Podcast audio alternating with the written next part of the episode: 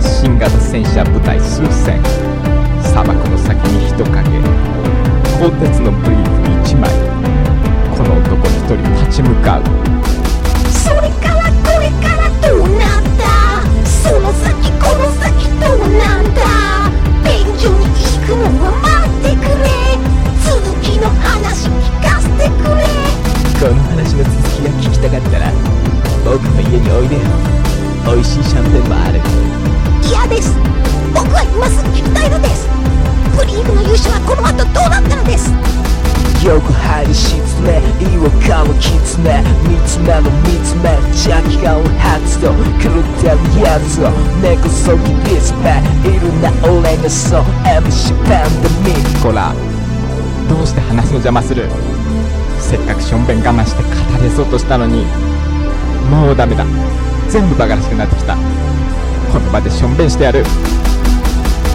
砂煙を舞い上げること丸3日その男はとうとう力尽きたがこの戦いは大陸の歴史に深く刻まれ未だその地には鋼鉄のブリーフの目標が立つという。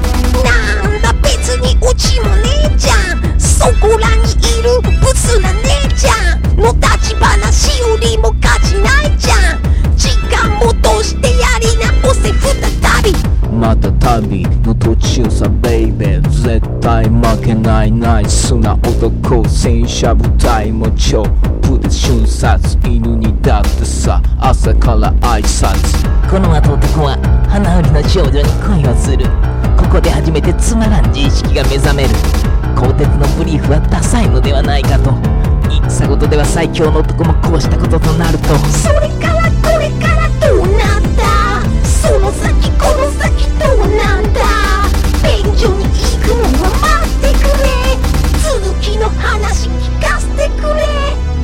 には体当たりしかなかった。戦車部隊を蹴散らした時もダイオウイカの足を引きちぎった時も今まで小細工なしの直近勝負だけ花売りの少女に近づく。今までは流れているだけだった。今日初めて声をかける。DC ブランドのセーターもベストもハットもブーツもいらない。俺には鋼鉄のブリーフがある。少女の前に立ちはだかり男は声を震わせた。僕と友達からお付き合いしてくれませんか？ずっと前からあなたを見ていたんだ。花売りの少女はクスッと笑ってペコニアの花を男に手渡す。花言葉は風変わりな人。その時だ。鋼鉄のブリーフが黄金のブリーフに変わったのは